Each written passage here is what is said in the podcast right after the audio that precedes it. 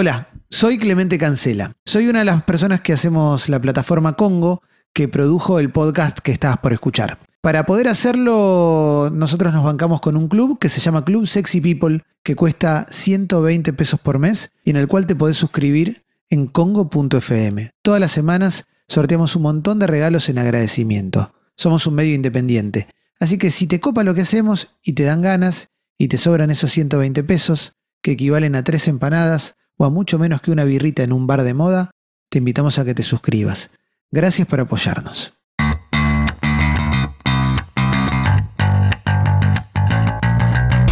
Bienvenidas al podcast de publicitarias.org.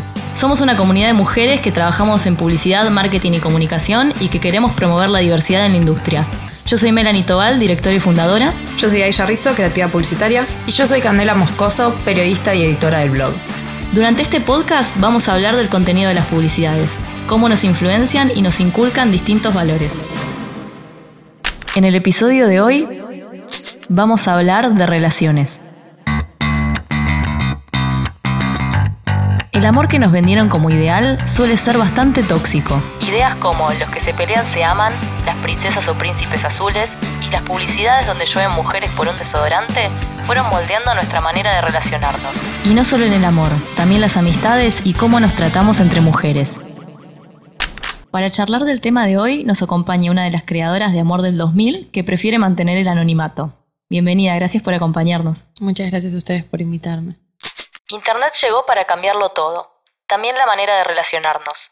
Por un lado, existe más información que nos ayuda a educarnos y eliminar la violencia. Pero por el otro, trae nuevas herramientas que nos generan ansiedad y dependencia. Bueno, te ponemos un nombre de fantasía, ¿querés? Lo que quieran. bueno, eh, ¿qué nombre querés que te pongamos? Eh, Vamos a decir amor. Dale, Amor. sí. Es un lindo, ay, qué lindo nombre, amor.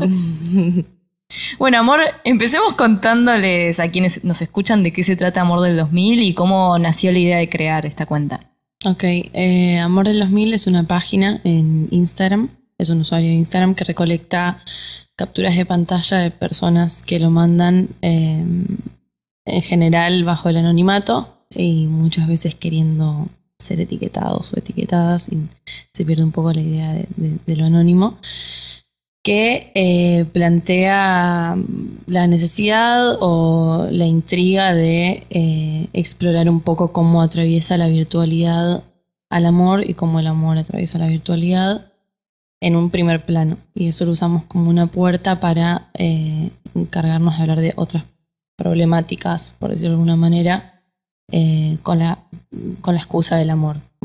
El amor es algo lo que la gente habla y necesita hablar y necesita intentar deducir o entender. Entonces, a partir de eso y de cómo la virtualidad afecta a todos estos polos que, que nos rodean y esferas, eh, intentamos como plantear algunas dudas que tenemos entre nosotras y que se dan por ahí en nuestra generación. ¿Y cómo pensás que cambió la virtualidad al amor? Está para hacer un libro, me parece.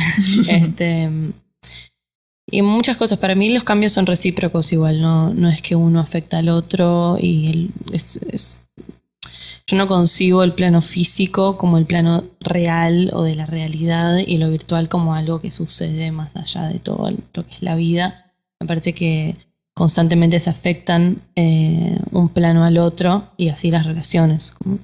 Que la idea del amor, más allá de ir cambiando por, por el contexto en el que estamos ahora y por las cosas que van pasando generacionalmente, eh, la hiperconexión, la hiperinformación y la hiperdesinformación me parece que afectan mucho a la forma en la que concebimos la idea de amar. Sí, porque además se, se sumaron como nuevos, nuevos factores a- al amor con, con todo esto de la tecnología. Cuando yo era chica no, no existía el tema de, no sé, clavar el visto o la espera, la ansiedad que te genera todo eso. Claro. De hecho, es como que hay un montón de reglas que, que yo no sabía, pero de repente alguien te dice como, no, si te escribió por última vez, no le puedes volver a escribir vos. Y de hecho en la página de ustedes pasa mucho que, que se dan como esas eh, maneras de relacionarse que Mm. no sabemos quién inventó, pero están ahí y si no las conoces parece Bueno. que todo sale mal. Eso en un momento nos empezó a parecer medio peligroso, como cuando empezamos a, a pensar un poco como, che, ¿qué onda? O sea, a, mí, para mí clavar el visto y que eso sea un tema existe desde que tengo 16, que fue cuando se apareció el visto en Facebook Chat. Y me acuerdo el momento en el que dije, ¿sabes qué? Voy a dejar de hacer que esto eh, controle lo que yo hago. Me hacía mal físicamente, me hacía mal. Como, también eso me parece una locura, como la tecnología y el uso de la tecnología te afecta emocionalmente. Es un, un capítulo aparte para... Pero, mm, pero en un momento planteamos esto, como ¿quién dijo que es tan relevante quién te miró la historia? ¿Por qué tanta gente googlea cuál es el orden que te aparece de las stories de quién lo vio? Y no hay respuesta para eso, entonces es como que Instagram se nos está riendo en la cara de alguna manera, tipo, nunca vas a saber cómo... Y, y ahí empezamos a bajar un cambio en darle tanta importancia a eso en los posteos, como dejar de subir tanto sobre si te clavó el visto o no te clavó el visto, como dejar de hacer que sea un tema de conversación, más por una sanidad propia también, como yo necesitaba que me dejara de importar a mí porque es como que te come, Es como que podríamos decir que existen las relaciones tóxicas virtuales también. 100% sí. Sí, de hecho hay términos como el ghosting que se refieren exactamente a prácticas como desaparecer por completo. O de hecho hay un término que habla de las personas que te siguen dando like pero no te contestan los mensajes. Mm, Y esas cosas antes no pasaban en la vida real. Uno no podía simplemente desaparecer.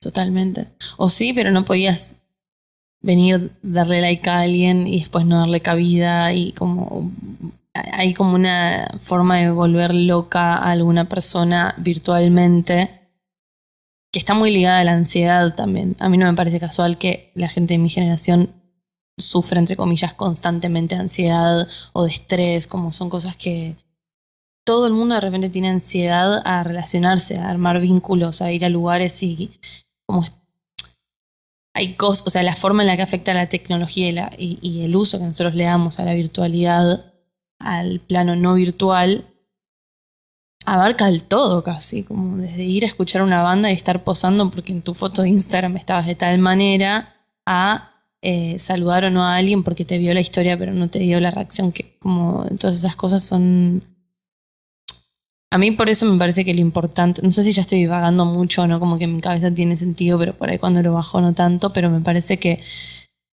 termina siendo siempre el punto de interés o el punto importante pensar cómo se están construyendo los vínculos y entendiendo la tecnología como una herramienta, como, como no algo apocalíptico que está arruinando la forma de comunicarnos, sino como una herramienta que por ahí estamos empleando no tan piolamente. No, a mí me parece que hay como dos polos en esto. La tecnología, por un lado, está buenísima porque gracias a las redes sociales nos estamos enterando de un montón de cosas eh, sobre el amor que vamos deconstruyendo. Podemos identificar mejor distintos tipos de violencia y demás que antes por ahí no era tan accesible.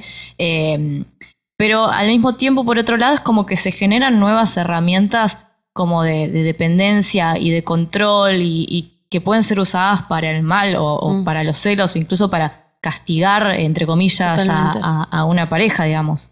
Totalmente. Esto de, de si me mira o no las stories también, o sea, silenciarte es como hacerte desaparecer, existe el Sí, o bloqueo. subir cosas a las stories sabiendo que le pueden doler a otra persona y te las va a mirar o... O sea, hay gente que no- a veces nos llegan mensajes de personas que se conectan a las 6 de la mañana nada más para que otra persona vean que la última vez que se conectaron fue a las 6 de la mañana, entonces salió de joda. Ay, qué horror. Como que esas cosas existen. O sea, pensar el amor y de construir el amor romántico y de construirlo todo es muy lindo, pero también eh, como que hay que pensarlo a un nivel de profundidad que decís, bueno, esto está donde llega, porque construir el amor romántico no es nada más decir, bueno, tengo que dejar de tener celos, o tengo que laburar esto o reeducarme en este sentido. Es como, hay un montón de cositas en las que por ahí ni percibimos que, que nos llega a, a ser tóxicos o a, ser, a vulnerar a otra persona eh, y, y porque las tenemos muy naturalizadas. Hablabas del amor romántico recién. ¿Cómo lo definirías para las personas que nos están escuchando y no saben de qué se trata este concepto? Ay, qué difícil. Em, sin tener como un, o sea, sin, sin, sin, sin haberlo buscado nunca, sin, como entendiéndolo nada más de charlarlo con amigues y, y haber hecho, calculo que una construcción también, entre comillas, propia de lo que es el amor romántico, calculo que lo definiría como algo muy parecido a lo que a los 16 años me quejaba de que Disney me había enseñado que era el amor. Como la idea de ser muy especial para alguien, la idea de ser la persona más especial para alguien, eh, la idea de que alguien sea mi persona más especial, mi persona que me contenga, a la cual yo contenga, que nos hagamos felices todo el tiempo, que eh, no tenga ojos para otra persona porque conmigo te tiene que ser suficiente. Em, cosas que están dadas en general y la mayoría de las veces nada más para la pareja romántica o sexoafectiva, como porque después pensás al amor en tus relaciones de amistad y por ahí tenés una relación un poco tóxica con alguna amiga o con algún amigo en que no te gusta que tengas más amigos o más amigas, que igual eso no es lo único que hace el amor romántico, el amor romántico, pero qué sé yo, no compartís con tus amistades. Y Sí, también esta idea de que tiene que, que so- estás incompleta o incompleto y que hay una media naranja en el 100%. universo que viene a completarte. No, somos personas completas eh, que podemos relacionarnos con otras personas y, potenciar eso, sí, y pasar momentos hermosos y demás, pero no es que nos está faltando alguien y necesitamos encontrar a esa persona porque si no nuestro objetivo en la vida no está cumplido. Igual creo que lo más tóxico del amor romántico es pensar que el otro es su propiedad, es de uno y que el amor todo lo puede, porque de esa manera justificamos cualquier cosa. Eh, entonces creo que la pregunta ahí no es tanto si las redes sociales o internet están arruinando las relaciones, sino eh, que simplemente nos dan más herramientas para arruinarlo. Mm. Porque digamos, antes uno podía ser celoso y no sé, tenías que buscar un un pelo un tapado, una servilleta. Ahora puedes fijarte quién sigue, a quién le dio like, a qué última hora se conectó. Entonces creo que el problema es volver a, a deconstruir el amor romántico, ¿no? Sí, em, no sé si, o sea, yo no te puedo decir volver porque yo empecé ya con, con todas estas herramientas en la mano.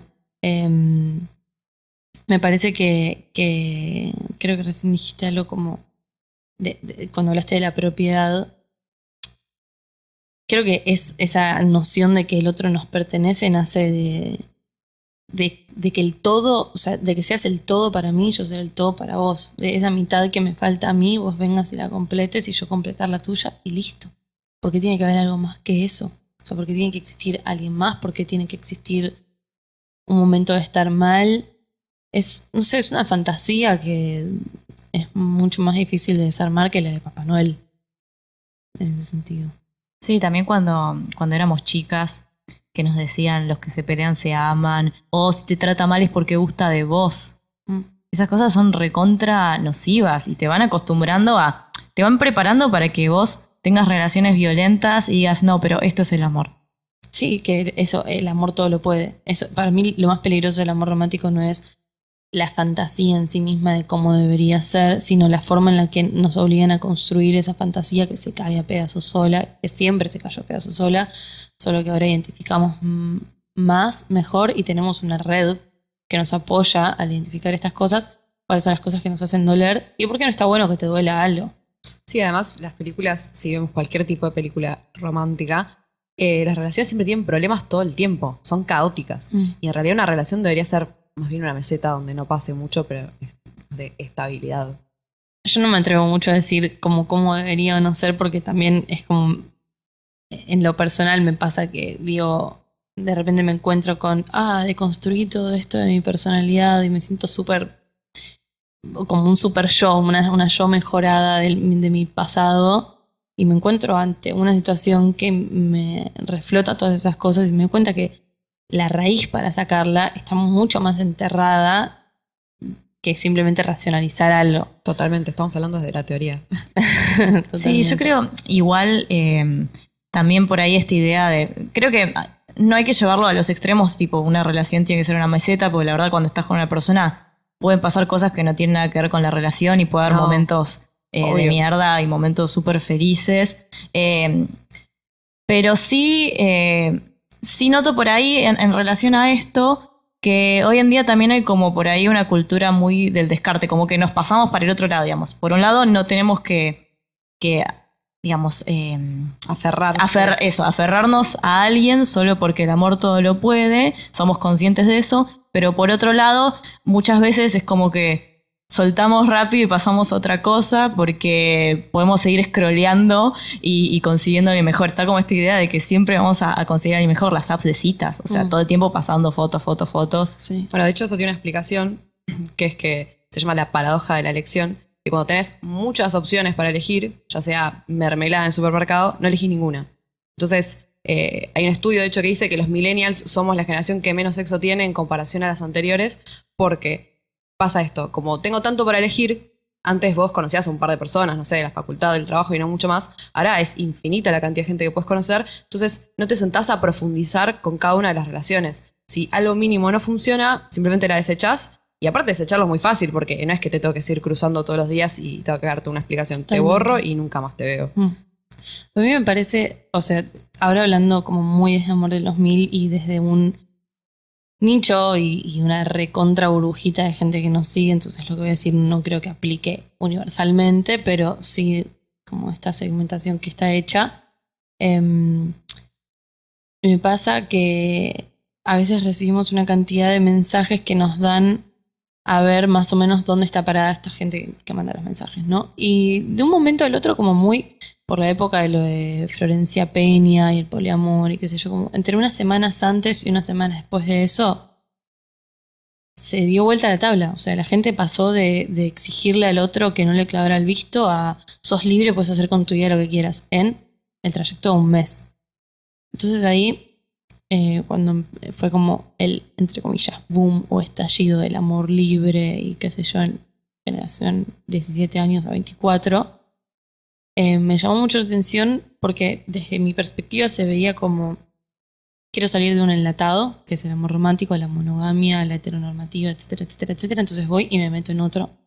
No había profundidad, no había, no había análisis, no, no lo hay todavía, por lo menos no en la gente que a nosotras nos manda contenido, como no.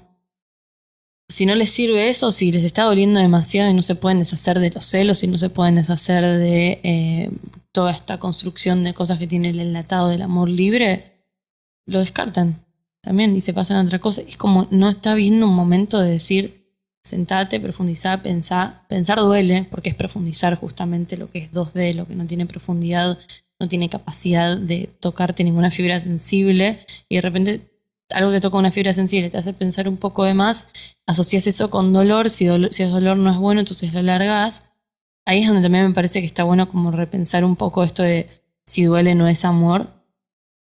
Me parece que es demasiado absolutista de repente, como si te hacen mal, si alguien te está haciendo mal, probablemente no sea amor, pero hay cosas que duelen porque no estamos acostumbradas a que pasen como profundizar en esto, en qué es esto que estoy viviendo, por qué lo estoy pensando. Y es también hacerse cargo de que en algún momento uno empieza a decidir cómo construye sus relaciones y no qué pasa nada más. Eh, creo también que el tema del poliamor, una gran discusión de eh, dónde está la responsabilidad afectiva. Porque una cosa es que yo salga con 10 personas, pero me interese por los sentimientos de las 10 personas. No por eso voy a desacreditar lo, que el otro o la otra siente por mí simplemente porque estamos en una relación libre. Claro. Como que, eso es por ahí lo que falta para poder llegar a esta manera de relacionarse, pero con responsabilidad y sin lastimar a, los demás. Sí, también me parece que es importante tener en cuenta que es algo que se construye con la o las otras personas, como no es un trabajo que uno puede hacer sola o solo, eh, y en ese sentido me parece que lo que más rescato, valoro y, resalto de, repensar las relaciones o el amor, la idea del amor, es que es una constante invitación a hacerlo con la otra persona. A mí me parece que mucho del amor romántico es llenar un vacío que uno tiene, que está construido, ¿no? Es como ese vacío también es una idea, no es algo real.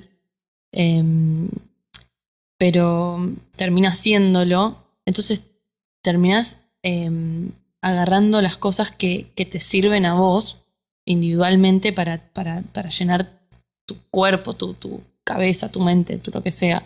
Y, y termina siendo una relación individual, porque sos vos con vos haciendo cosas para vos en las que hay otra persona, pero no estás construyendo algo y pensando algo o un vínculo con otra persona. Con repensar esto, con el amor libre o con lo que fuera, como con salir de ese enlatado, me parece que hay una invitación a hacerlo con un otro, con una otra persona. Si, si yo me encierro en que no puedo, por respetar el goce y el deseo de la otra persona, no puedo yo expresar lo que para mí es un deseo, que quizás es la monogamia, mi deseo, o quizás es X cosa que no entra dentro de los parámetros de lo que tiene que ser el amor libre, em, termina pasando lo mismo. Entonces, por ahí sigue siendo tóxico en muchas formas. Si no nos sentamos a pensarlo, si no hay una comunicación, si no se hace con otra persona, por ahí termina siendo medio tóxico. Mujeres que queman las tarjetas de sus maridos, maridos que luchan por ver amigues sin reclamos de sus parejas, la guerra de los sexos e incluso violencia de género. La publicidad sigue romantizando y haciendo humor con las relaciones tóxicas. ¿Se puede cambiar lo que vemos? Y también, ¿podemos mostrar otro tipo de parejas? ¿Pensás que la publicidad colaboró en fomentar las relaciones tóxicas?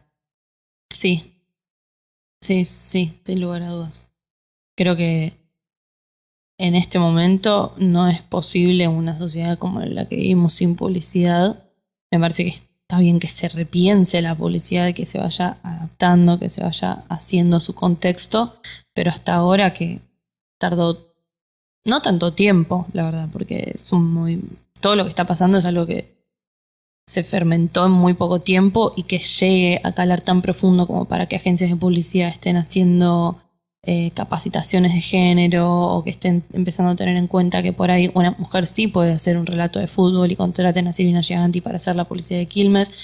Es como que, eso también es amor un poco, ¿no? Porque se está abarcando la idea de que el amor por el chabón es el fútbol, entonces incorporemos una voz femenina acá, como parece que tiene que ver con absolutamente todo y creo que consumimos mucha más publicidad que películas y, y, series y ese tipo de cosas. Creo que la sexualidad se forma en principio desde la publicidad y las ideas del amor y de los roles 100%, sí. Sí, las relaciones que nos mostró históricamente la publicidad siempre tenían que ver con un varón eh, teniendo poder sobre la mujer. No sé si te acordás de las famosas publicidades de desodorantes donde él se ponía un desodorante y venían todas las mujeres corriendo a Se caían del cielo. Caían del cielo, literalmente. El sueño del pibe.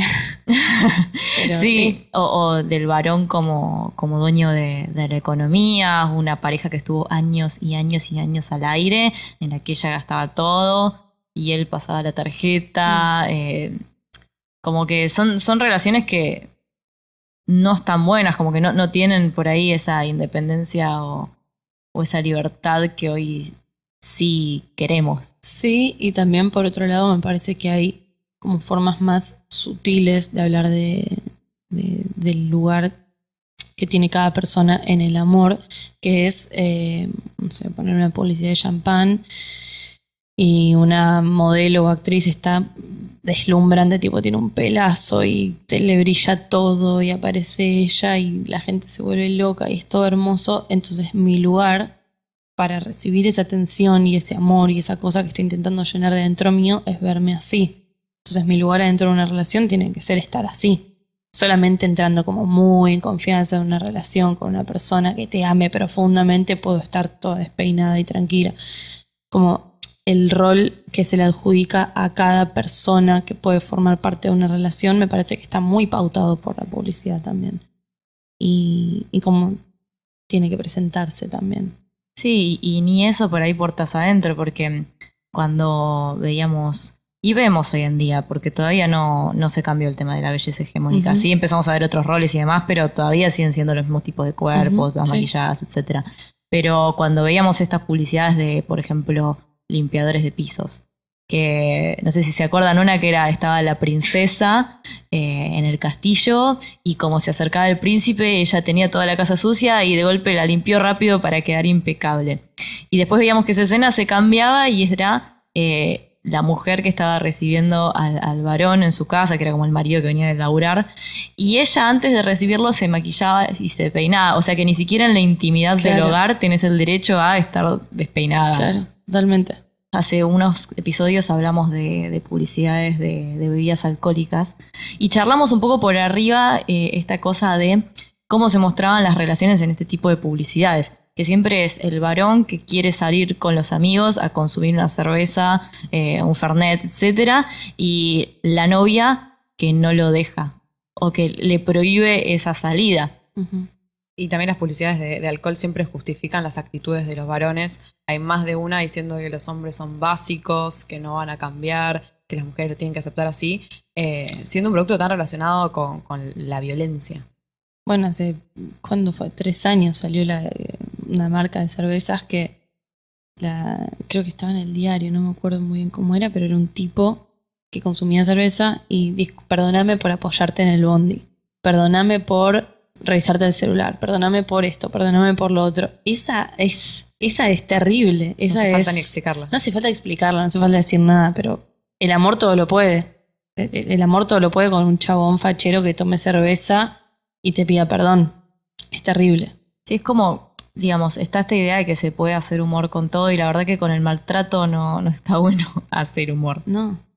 No, y además los estereotipos de las mujeres. Esto que decíamos antes de que siempre una mujer para tener una pareja, que aparte tiene que ser el objetivo de su vida y el más importante, porque en todas las publicidades está la mujer que tiene, todavía sigue existiendo el estereotipo de la mujer que está en la casa y que lo más importante es su relación amorosa eh, y tiene que estar buenísima, si no, no tiene otra No manera de acceder a lo que es el proyecto de su vida.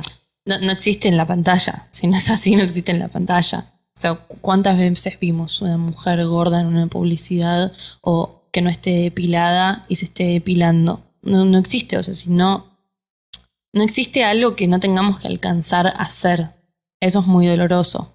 Y eso me parece que se traslada siempre a la idea del amor.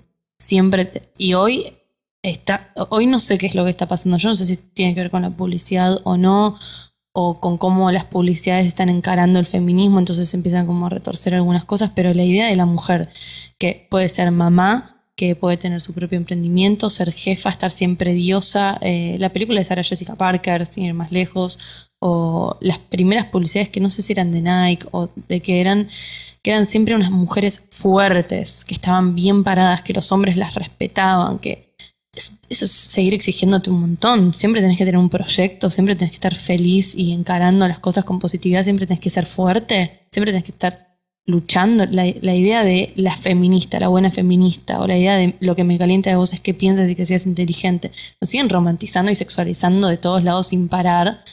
Se me vino una imagen muy gráfica a la cabeza, pero es como, es eh, incluso los lugares y los territorios que nosotras podemos empezar a ocupar, nos los siguen contaminando. Sí, es como si una saliera a la calle a luchar por sus derechos para calentar a un tipo. No se me ocurre algo más ridículo. Exactamente. pero también creo que eh, eso tiene que ver con cómo nos bajan el autoestima siendo mujeres. O sea, desde chica nos dicen que tenés que, antes era simplemente tener una familia, ahora tenés que estar buenísima, tener un emprendimiento, rompela, tener un montón de trabajo, manejar todo, o sea, es oprimirnos una vez más.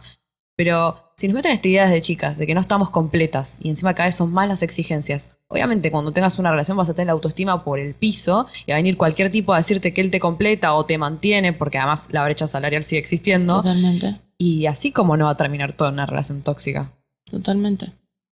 O también cuando no, no, no tenés una relación, digamos, también se usa mucho este estereotipo de, de la solterona. Hemos visto publicidades que mostraban a mujeres en sus 30 años que también como que jugaban con esto de, de estar soltera o que te dieran señora. ¿Viste? Como ese tipo de cosas que, que también te van afectando muchísimo en Mm. la autoestima. O sea, yo tengo 30 años casi y, y es como que no, no sé, me parece que no, no, no voy con ese estereotipo. Mis amigas también tienen 30 y la verdad que está muy lejano hacer eso. Me parece algo como antiquísimo de, los 50. Bueno, y es como un fracaso, ¿no? Porque es el objetivo no cumplido. Digo, visto desde el lado de la publicidad. Eh, yo me acuerdo mucho, siempre me quedó como muy grabada una publicidad en la que un chabón entraba a un bar, recorría todo Buenos Aires en busca de una cerveza y sonaban distintas canciones de fondo, qué sé yo. Vieja. Vieja, vieja, pero me quedó, la sé entera, la puedo cantar entera. Y me acuerdo de todas las escenas, no sé por qué me quedó tanto. Y el objetivo era encontrar una cerveza. Y cada vez que aparecía una piba en la publicidad, su objetivo era ser vista por el chabón o ser vista por alguien. Sea una piba, sea un chabón, era, era ser consumida, igual que la cerveza. Y eso me duele en el alma porque me duele mucho, mucho, mucho, mucho la cantidad de mensajes que nos llegan de gente comparando sus parejas a cerveza fría, a comida, hamburguesa. Sos más rica que una hamburguesa de industrial, sos más rica que una cerveza eh, fría, helada, recién sacada de la heladera. Y me parece terrible, es, es terrible. O sea, todo el tiempo pensé como, ¿por qué me molesta tanto que la gente se compare con comida y con cervezas? Porque, ¿qué, ¿Cuál es mi objetivo de ser? ¿Ser consumida por vos? ser más rica que una comida, estar más buena que una comida, ese es mi objetivo en la vida, o en ese, ese lugar tengo postrado, es... Fue esa cosa horrible que una vez me dijo un compañero de la facultad, que es, ¿qué es lo que mejor puede hacer una mujer después de tener sexo? Convertirse en hamburguesa. Y fue como, No. eso me tiene que dar gracia. Me tiene que dar gracia. Estudias creatividad. Bueno, gran problema, gran. La mayoría de los creativos son chabones. Sí, lo sabemos. Lo sabemos más que nadie. Eh, sí, igualmente de a poquito van llegando más, más mujeres. El tema es los puestos de liderazgo. Porque por más que, digamos, hay muchas eh, asociaciones que, que hoy sacan números y dicen el 50% de, las- de los trabajadores de las agencias son mujeres. Bueno, pero contame cómo es la pirámide. Totalmente. Contame quiénes toman las decisiones. Porque si de golpe tenés mujeres en el equipo creativo y proponen ideas, pero el que decide es un chabón blanco, heterosis, eh, de mediana edad, de clase media, clase media alta, Mm. puedo seguir enumerando. Eh, y te puedo decir hasta cómo están vestidos.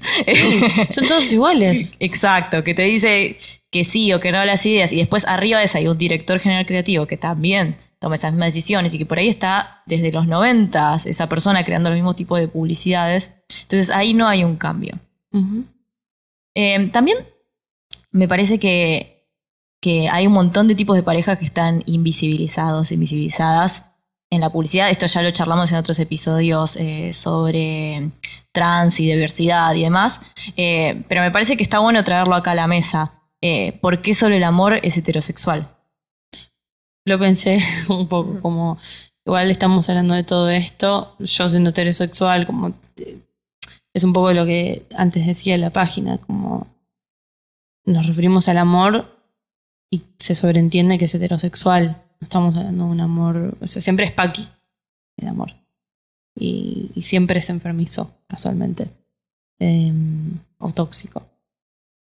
Es, yo por un lado a veces pienso como no, no me puedo imaginar realmente porque no me siento haber estado en esa situación que constantemente todo lo que consuma y pase detrás de mis ojos, por delante de mis ojos sea algo con lo que no me siento identificada.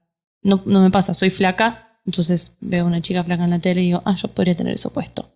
Eh, soy heterosexual, entonces veo una relación amorosa en la tele, en la celular, en donde sea, y digo, ay, yo podría tener eso no, no sé lo que es sentir esa exclusión, porque lo es, esa mm, invisibilización. Em, pero sí creo que es terriblemente importante ser conscientes de eso y ser conscientes aún más cuando eh, uno es responsable de crear esos estereotipos, porque a fin de cuentas siempre van a terminar siendo estereotipos. O sea, hace poco salió una publicidad, creo que nada más salió en redes eh, por el Día de la Diversidad o el Día del Beso, una cosa así. Y habían personas heterosexuales dándose besos y que son famosas y en mi cabeza estaba explotando mi cerebro pensando, digo, ¿por qué? ¿Por qué pusiste dos chicas que son heterosexuales a darse un beso si podrías haber puesto dos chicas que son tortas a darse un beso? ¿Por qué pusiste un pibe vestido de piba si puedes poner un pibe trans o un travesti? Así que decía, celebremos la diversidad encima. Y- O sea, eso no es diversidad. Esa apropiación de lucha es muy peligrosa. Esa ya no duele, esa me parece que es peligrosa porque de repente tenés una masa de gente consumiendo lo que es la idea de luchar o lo que es la idea de la diversidad, que no lo es. O sea, diversidad no es ni una piba ni un pibe que son heterosexuales dándose un beso con otra persona de su mismo sexo. O sea, no lo es. Em, pero sí me parece que hay una responsabilidad grande de, no me gusta decir de dar voz, porque la gente tiene voz y la gente está movilizada y está organizada y, nadie tiene que darle voz a nadie, pero sí de decir, bueno, o sea, yo soy muy consciente de que nosotras reproducimos constantemente una idea de amor romántico, heterosexual, heteronormativo, cis. Nos cuesta sacarlo de eso porque nos cuesta, porque, porque me cuesta. Pero me parece que desde la publicidad es un peligro a veces en el sentido de que siempre termina pareciendo medio oportunista y está medio hecho a medias y está medio hecho como "Mm, esto es raro. Eh, a menos que nada más lo estés consumiendo. Sí, yo creo que, digamos, no hay que confundir incluir diversidad con hablar de diversidad.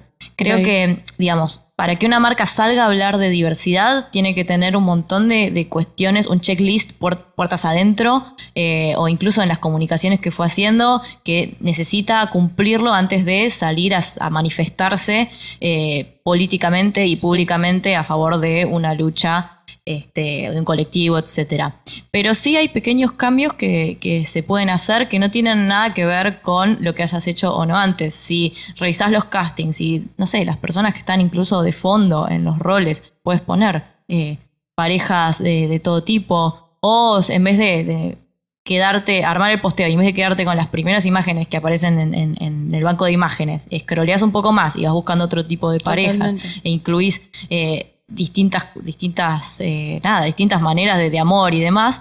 Creo que esos ya son cambios que, que no necesitan, eh, no necesitan que hagas un manifiesto o, algo así. Son pequeñas cosas que puedes ir incluyendo, o en el lenguaje incluso. Totalmente, sí. El amor romántico no solo arruinó las relaciones de pareja, también nos hizo creer que las mujeres tenemos que pelearnos por el amor de un varón. Por suerte, el concepto de sororidad está cada vez más instalado pero para que llegue a la publicidad, ¿cuánto falta? Uno de los grandes temas de Amor del 2000 fue la sororidad. Eh, ¿Por qué le dieron esa importancia y, también qué es para ustedes la sororidad? Nos pasa que vamos cambiando mucho. Como va pasando el tiempo y empezamos a trabajar un tema y de repente pasan seis meses y decimos, che, me siento completamente distinta a esto, no sé cómo, cómo, encararlo, entonces solemos hacer asteriscos, que es como lo que decía antes, tipo la cagamos en un posteo y a los tres meses nos damos cuenta, es che, asterisco del posteo número 628, todo esto que dijimos está bastante mal por esto, por esto, por esto, por lo otro. Y con la sororidad me parece que nos pasa que mm, en un comienzo eh, lo empezamos a plantear como una zona ideal, una forma ideal de relación.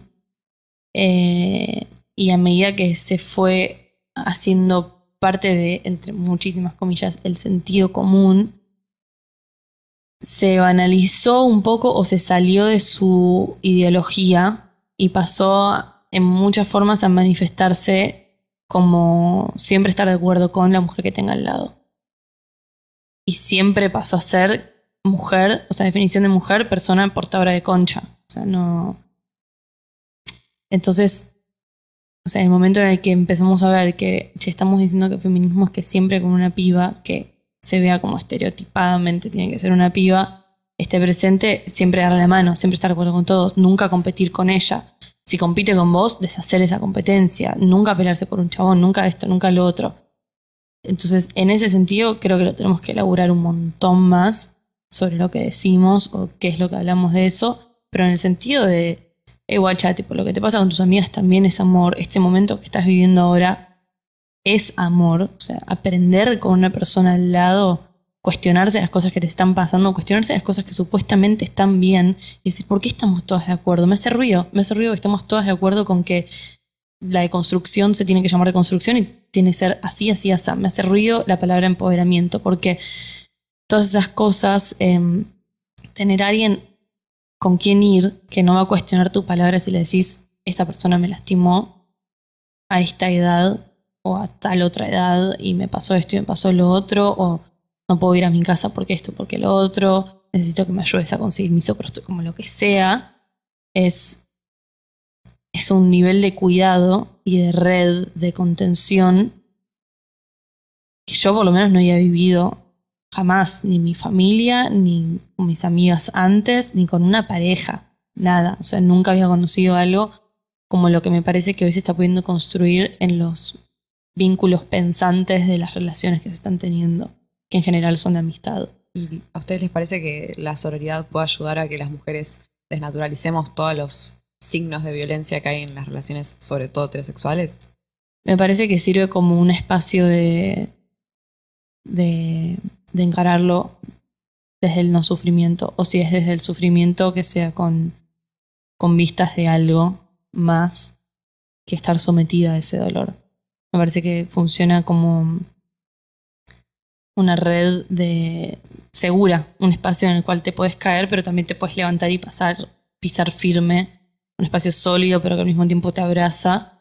Pero me parece que es muy importante que esté en constante eh, análisis, como que se siga pensando.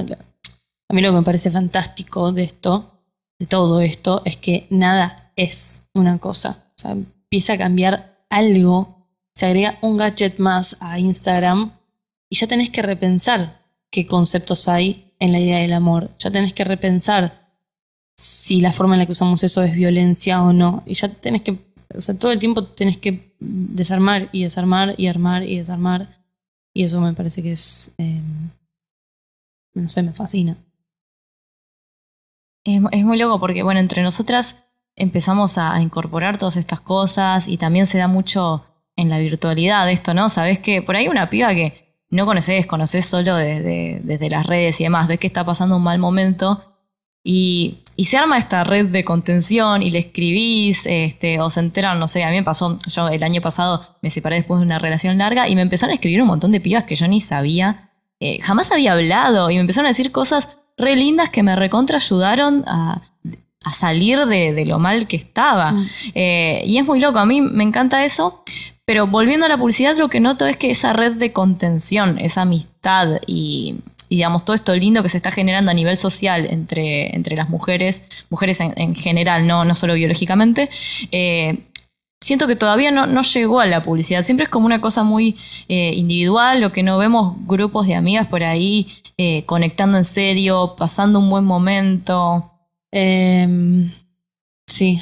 O sea, no, no estoy intentando pensar en alguna publicidad que tenga esto como el grupo de amigas que sale o el grupo de amigas que charla o algún chiste que haga sentirte como identificación real con esa publicidad. No se me viene ninguna a la mente.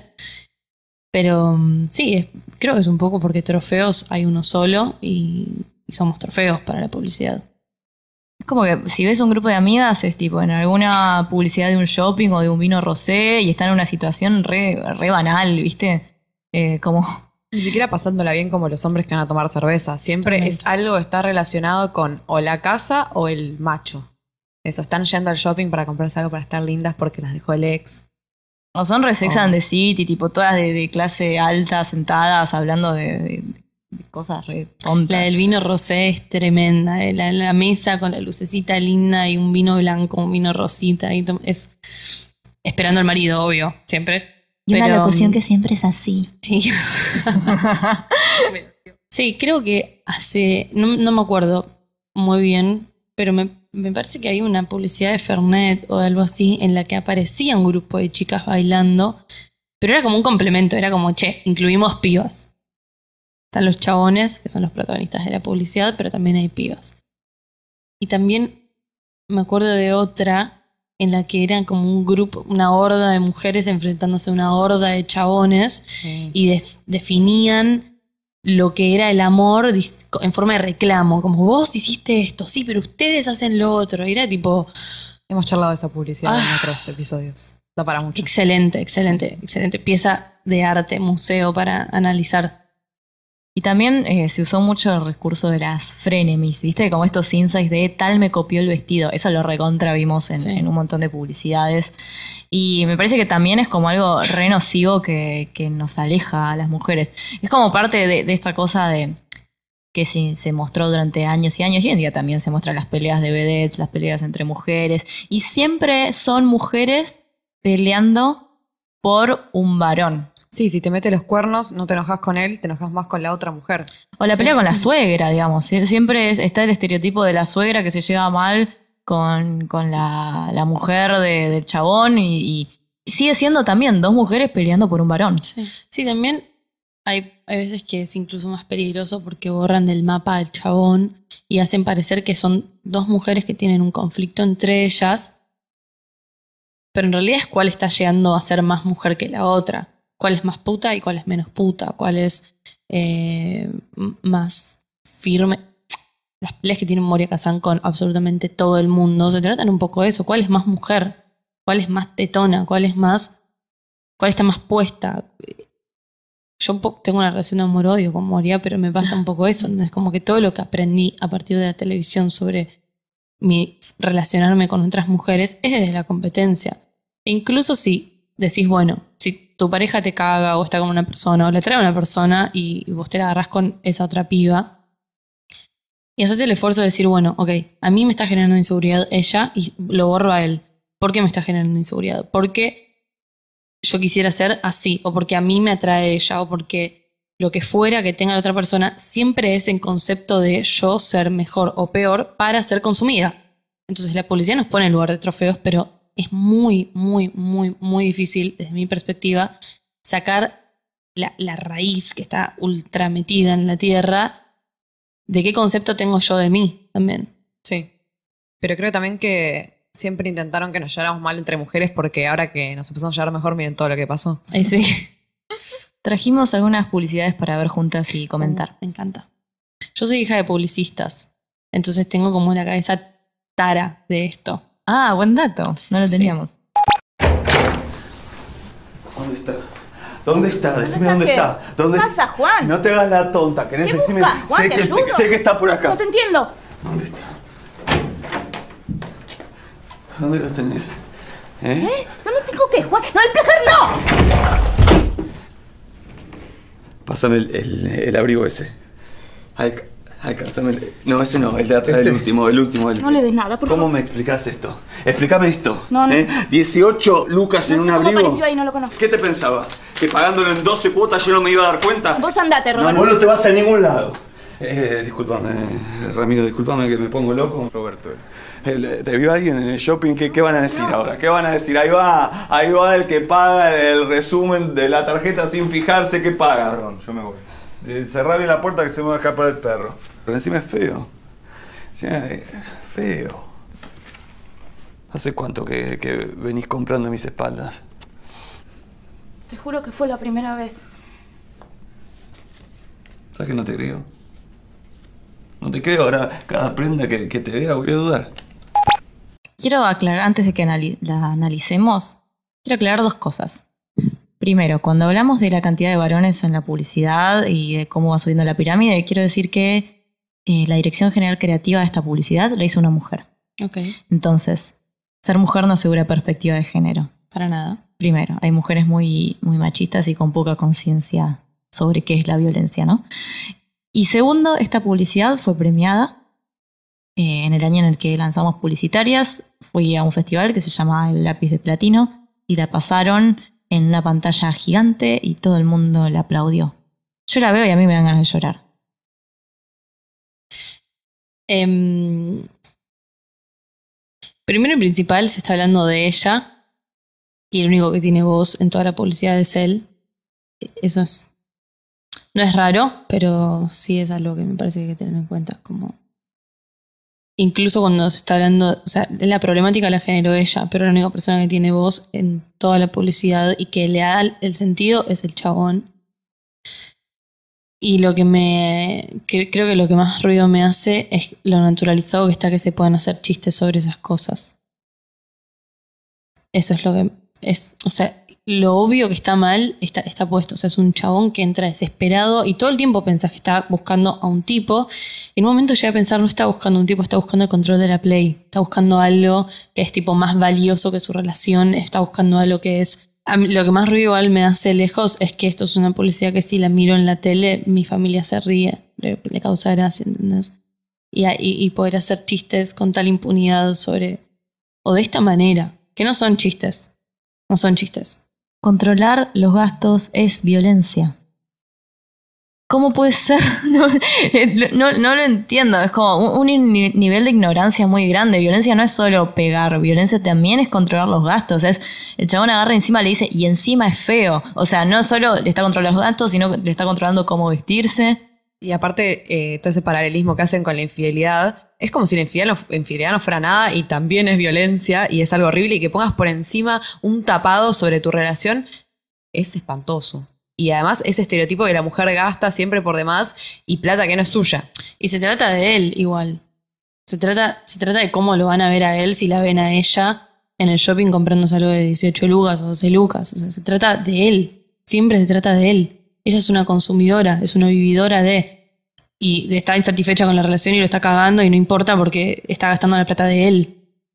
Sí, de hecho, él dice, ¿qué Y van a decir cuando me vean? Eso. Y también es violento igual cómo entra. O sea, la policía arranca con el chabón entrando, buscando, estando seguro de que está. pa- Es, es, Es una escena de una peli en la que está todo como el orto y se hace un chiste no chiste sobre algo que no es un chiste. O sea, realmente ese tipo de control no es un chiste y. Pero me hace como un ruido especial igual, ¿eh? No puedo dejar de imaginarme como la situación de estar mirándola en casa, cenando y que aparezca esta publicidad y que sea un chiste. Que esta, este paralelismo que encaja tan bien entre que la está, lo está cagando, pero en realidad lo está cagando porque está gastando plata, que seguramente no sea de ella, porque seguro que es de él. No me gustó. Es muy fea. Eh, sí, también hay, hay un tema de responsabilidad, porque por ahí, ok, sí, hay gente que se puede reír de esto, pero tenemos que ser responsables, digamos. Justamente al principio hablábamos de esto, las personas ven más publicidad que contenido, pero la publicidad está en todos lados. Todo. Y cada vez que vas a hacer un contenido, hay publicidad también. Eh, entonces tenemos que saber que no, no, no podemos eh, mostrar violencia sin tomar Totalmente. responsabilidad sobre eso. Directamente no, no podemos mostrar violencia así. ¿De qué hacer un año chiste es? con eso. Esto es del 2017. Sí, de hecho, es un tema tan serio como decir eh, lo responsable que tenés que ser éticamente. La violencia económica está tipificada en la ley de violencia de género. Es algo de ese nivel de importancia. Entonces, si seguimos reponiendo esos estereotipos, eh, no vamos a cambiar nunca y eso lleva a casos de violencia graves. No es una pavadita que, bueno, pobre el puto no se sintió identificado y bueno, que se jode, vaya a terapia. Mm. No, estamos hablando de algo que realmente eso afecta. La discriminación trae hasta trastornos de, de- de la depresión. No, no es un tema menor. No, totalmente. Pasamos a la siguiente. Nos maquillamos, nos peinamos, nos vestimos, nos encanta que nos miren, pero también nos encanta mirar. Seamos sinceras, chicas, somos todas mujeriegas. Miramos aunque estemos acompañadas o si estamos marcadas de cerca. Una de contaduría. Me recopió la pollera. Escaneamos sin ningún tipo de código. Chicas, ella es mi hermana, Sofía y ellas son las chicas de la facu. Miramos lo que llevan puesto y lo que no. Nos hacemos amigas con otras intenciones. ¿Cuántas bolsas? Zapatos nuevos, ¿no? Sí. ¿Cuánto calzas vos? 37 seguro. Igual que Y yo. le tiramos flores a cualquiera. ¡Qué linda que estás! Ay, no, yo no, vos estás impecable. Mirate, no lo puedo creer. Somos mujeriegas y nos gusta ponernos lindas para nosotras. Al pasión de mujeres. Está mal hecha igual. Sí, a mí me gustaba antes, ¿eh? Yo me acuerdo, no sé si fue cuando salió o cuando la vi, pero me acuerdo que fue bastante bardeada esta publicidad en redes. Pero está, o sea, cierra mal. No, no nos gusta ponernos linda para nosotros, nos gusta ponernos linda para competir con la otra, en última instancia. Claro. Se trata más bien de, de que nos gusta ser el estereotipo de bichas que se nos inculcó ser. Nos gusta competir con la otra, nos gusta sentirnos como el orto de repente porque otra tenga la misma pollera que nosotras. Nos gusta ver que a la otra por ahí le queda mejor al. No, son todas cosas horribles y son todas cosas que me parece que hasta cierta edad o cierto punto pasaron y pasan realmente. Porque existe esa competencia, no es que no existe. Existe también porque es una construcción. Por estas cosas es una construcción. Porque de repente te sientas enfrente de la televisión y te dicen todos los ítems en los que tenés que estar mejor que la otra. Todos los ítems, porque no nombraron ninguno en el que no tuvieses que estar mejor que la otra. El culo, la pollera, la hermana más joven, los zapatos, sacarle los zapatos, tirarle flores a cualquiera. Y la, la falsedad en los vínculos entre mujeres también.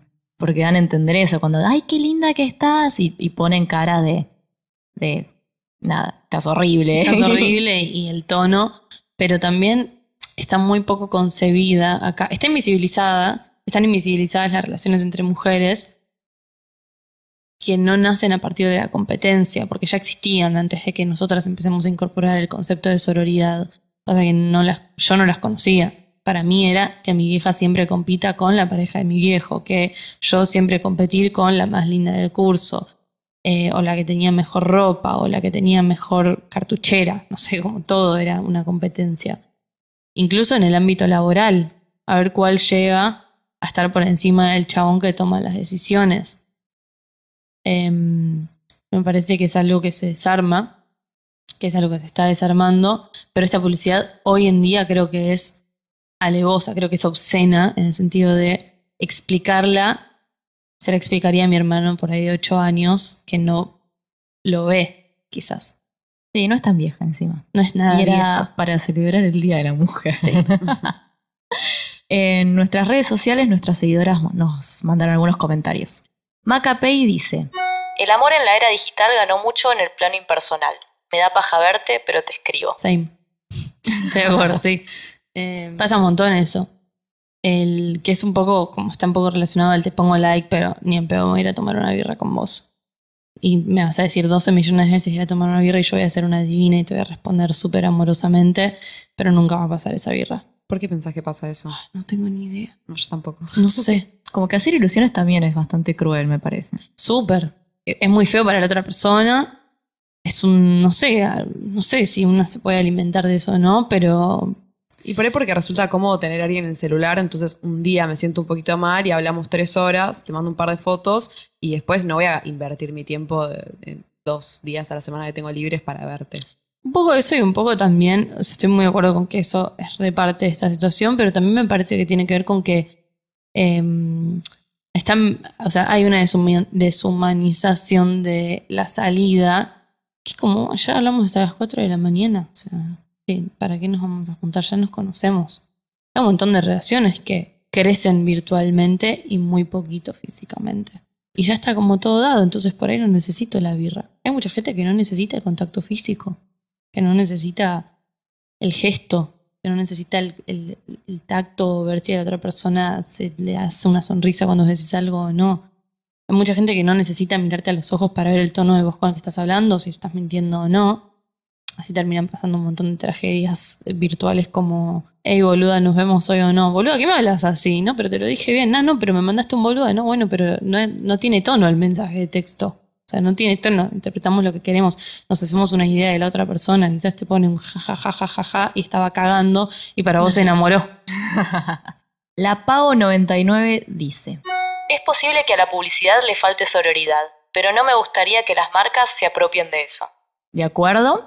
Eh, sí, igual creo, digamos, como habíamos hablado del tema de, de la diversidad, eh, no hace falta por ahí hacer un, un manifiesto que hable de sororidad para empezar a, cambiar cómo se relacionan las mujeres dentro de, de las campañas. Totalmente. Hace un tiempo me pasaba que hablaba con una chica que tiene, no sé, 350 mil seguidores en Instagram, una cosa así, y hace todas cosas para mujeres. Todo es para chicas, para mujeres. Entonces un día nos pusimos a charlar y, y empezamos a encontrarnos con que teníamos diferencias ideológicas o de acción o teóricas. Y yo planteaba como, tenés la llegada a esta cantidad de mujeres grandes, nadie les está hablando ahora a ellas porque la mayoría entre nosotras la vemos a pibas de entre 16 y 30 años, estas son mujeres de 45 a 60, no, no hay espacios dedicados a conformar la sororidad entre ellas que son las que crecieron con menos de eso quizás. Y vos tenés llegado a todas ellas, ¿por qué no haces uso de eso? O sea, ¿por qué no les hablas? ¿Por qué no les comunicas un montón de cosas que vos aprendiste sin la teoría? Las aprendiste con la práctica de que no, hace falta que ibas de tu marido, que no hace falta que eh, compitas con otras mujeres para llegar al lugar que vos querés, etcétera, etcétera, etcétera. Y después vino otra mujer y me dijo, pero ¿a vos te parece que estaría bien que ella que nada más habla de ropa, que nada más habla de lugares lindos para ir a comer, que nada más habla de consumo, que nada más vende su imagen y su personalidad a marcas para canje y lo que fuera, de repente se ponga a hablar sobre qué es el feminismo? ¿Está bien que esos lugares ocupen así, sin tener un listado interno previo de, de checks para saber qué es lo que está diciendo?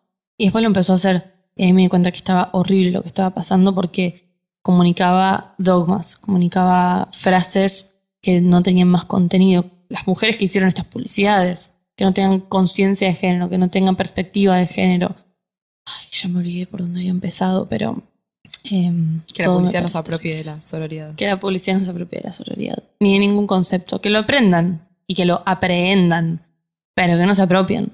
Sí, que lo aprendan, que lo incorporen, pero no saquen el, el lema, digamos, que no, no usen estas palabras. Porque sí, para vender, como hemos visto en su momento la marca de ropa que salió con la remera de mira cómo nos ponemos. Ya con que no hagan daño nos hace bien. Mm. Exacto. Pues no reproduzcan estereotipos malos y no hace falta que hagan mucho más. ¿Dónde las pueden seguir? Arroba amor del 2000 en Instagram. ¿Algunos planes para este año o qué es lo que sigue? Estamos haciendo un libro en el que mm, a partir de algunos posteos abrimos distintas pestañas, capítulos. Qué lindo fail. y, trabajamos sobre un poco qué es el contenido que nos llevó a hablar de esas cosas, libros, artículos, de amigues, de autores de distintos lugares y como nuestra opinión también un poco sobre por qué no está bueno pedirle una página de Instagram anónima, consejos sobre amor eh, y muchas otras cosas. Es un libro muy lindo, la verdad, estamos muy, muy, muy contentas. Y también estamos haciendo como una especie de intentos de eventos en los que empecemos a repensar un poquito quiénes ocupan la noche y cómo ocupamos los espacios no virtuales. Eh, ahora vamos a hacer uno con Somos Beba, que es eh, feminismo en Internet. Amigas de la casa. Amigas de la casa. Eh, nada, estamos muy contentos, tenemos muchos proyectos para este año. Qué bueno. Muchas gracias por acompañarnos. Muchas gracias por invitarme. Esto fue el podcast de Publicitarias. Si querés saber más sobre lo que hacemos, búscanos en las redes sociales como publicitarias.org. Publicitarias es un podcast de Congo FM. En la producción, Candela Moscoso Fevillade y Guido Escolo. Y en la edición, Martín Mesuti. Esto fue Publicitarias. Nos vemos en el próximo capítulo. Subí el volumen, baja los estereotipos.